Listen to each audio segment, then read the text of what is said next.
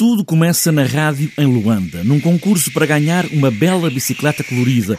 Uma história de Onjaki, muito autobiográfica, que evoca o escritor Manuel Rui, daí os bigodes da bicicleta, as muitas faltas de luz que puxam as histórias, agora em palco com a encenação de Sara Gonçalves. Bom, na verdade, a história é contada por um menino, pela amiga dele, que é a Isaura, pela avó 19 e pelo tio Rui e todos juntos contam esta história do concurso da Rádio Nacional de Angola, que, para quem escrever a melhor história, ganha uma bicicleta.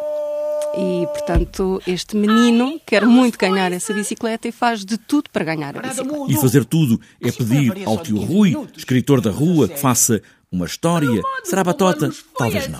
Ganha quem tem a melhor história. E o tio Rui sabe escrever uma bela história. Quem me dera ser onda. Camarada Mudo, verdade que essa bicicleta que estão a anunciar na rádio não é de verdade?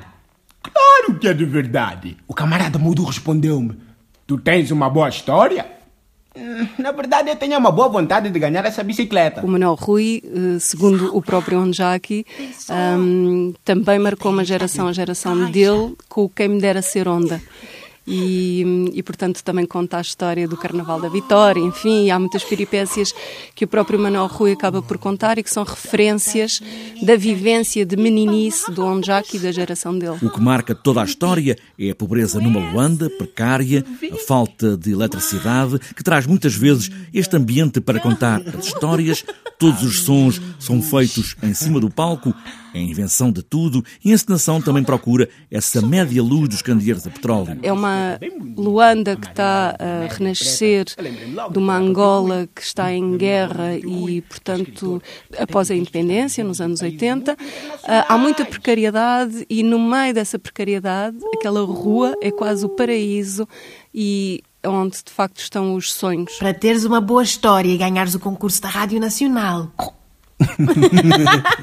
Os sonhos de uma rua em Luanda, aqui apenas com dois atores, Cláudia Semedo e Igor Regala, fazem as quatro personagens desta história.